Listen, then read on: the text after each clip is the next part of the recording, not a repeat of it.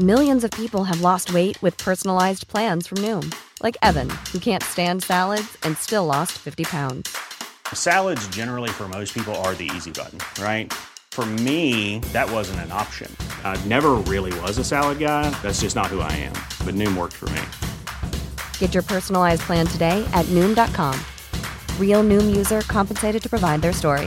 In four weeks, the typical Noom user can expect to lose one to two pounds per week. Individual results may vary. Heraldo Podcast, un lugar para tus oídos. Confusiones, enredos y complicaciones. Por una u otra razón, no llegan más vacunas anti-COVID a México.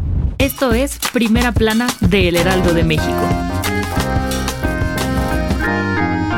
Este lunes, AMLO amaneció bravo y salió tirando a capa y espada en la conferencia mañanera contra el mecanismo COVAX por no entregar las vacunas contra COVID-19 que le prometieron al gobierno de México para hacerle frente a la pandemia. Así es, hicieron enojar a mi cabecita de algodón y por ello dijo que van a presentar una denuncia ante la Organización de las Naciones Unidas por no cumplir el contrato y básicamente clavarse unos 75 millones de pesos. Por si no lo recuerdas, el Fondo de Acceso Global para Vacunas COVID-19 o COVAX surgió en mayo del 2020 como una alianza entre más de 190 países para garantizar el acceso equitativo a las vacunas en todo el mundo, especialmente para los países más pobres. Y aunque México ha recibido más de 5 millones de dosis en los últimos años, todavía están lejos de las 50 millones que prometieron. Lo peor del caso, según el presidente, es que su gobierno pagó por adelantado para que COVAX enviara las vacunas hace casi un año. Qué gachos, ¿no? López Obrador dijo que ya fueron suficientemente pacientes y ahora sí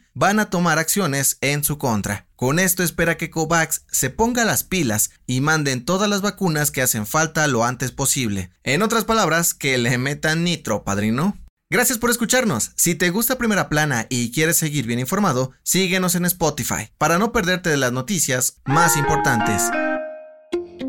El pasado 19 de agosto, la exsecretaria de Desarrollo Social, Rosario Robles, salió del penal de Santa Marta Acatitla luego de tres años encarcelada para seguir su proceso en libertad. Pero ya salió el peine y se sabe por qué la dejaron libre. Según información en poder del Heraldo de México, desde hace meses la defensa de la exfuncionaria pidió que la dejaran libre pues padece de hipertensión, rinitis crónica y problemas en la cadera y en la mano derecha, achaques que se complicaron mientras estaba en la cárcel. En un documento firmado por la misma Rosario Robles, aseguró que no recibió la atención médica en el penal y debía salir para poder recuperarse, pero eso sí, sin salir del país para presentarse a audiencias y así definir su futuro. Mientras todo esto sucede, AMLO dijo que la liberación de Robles no significa que esté a salvo de las consecuencias y que ahora, más que nunca, debe de tener una sentencia.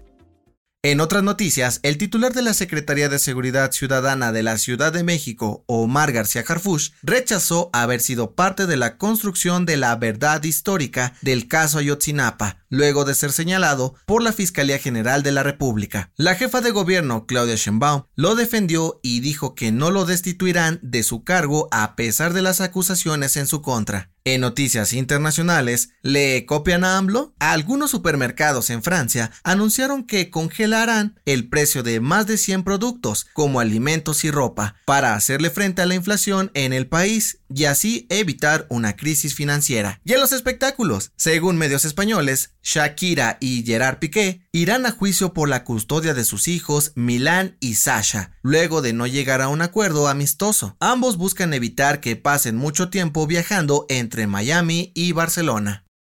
El dato que cambiará tu día. Cuando de fuerza se trata, el ser humano no está ni cerca de colarse al cuadro de honor de los más poderosos del reino animal. Y aunque parece increíble, ni el elefante ni el rinoceronte tampoco. Según un estudio de la Universidad de Londres, el podio lo conforman el oso grizzly en el tercer lugar, que son capaces de levantar lo equivalente a su propio peso, es decir, unos 550 kilos. En el segundo puesto se encuentran las hormigas, quienes con un peso de solo 3 miligramos pueden alzar 3 gramos, 100 veces lo que pesan. Pero el puesto de honor es para el escarabajo pelotero, un bicho con cuernos que puede arrastrar más de mil veces su masa corporal, lo que equivaldría a que un ser humano de 70 kilos levantara 80 toneladas. Impresionante, ¿no lo crees? Yo soy José Mata y nos escuchamos en la próxima. Esto fue Primera Plana, un podcast del Heraldo de México.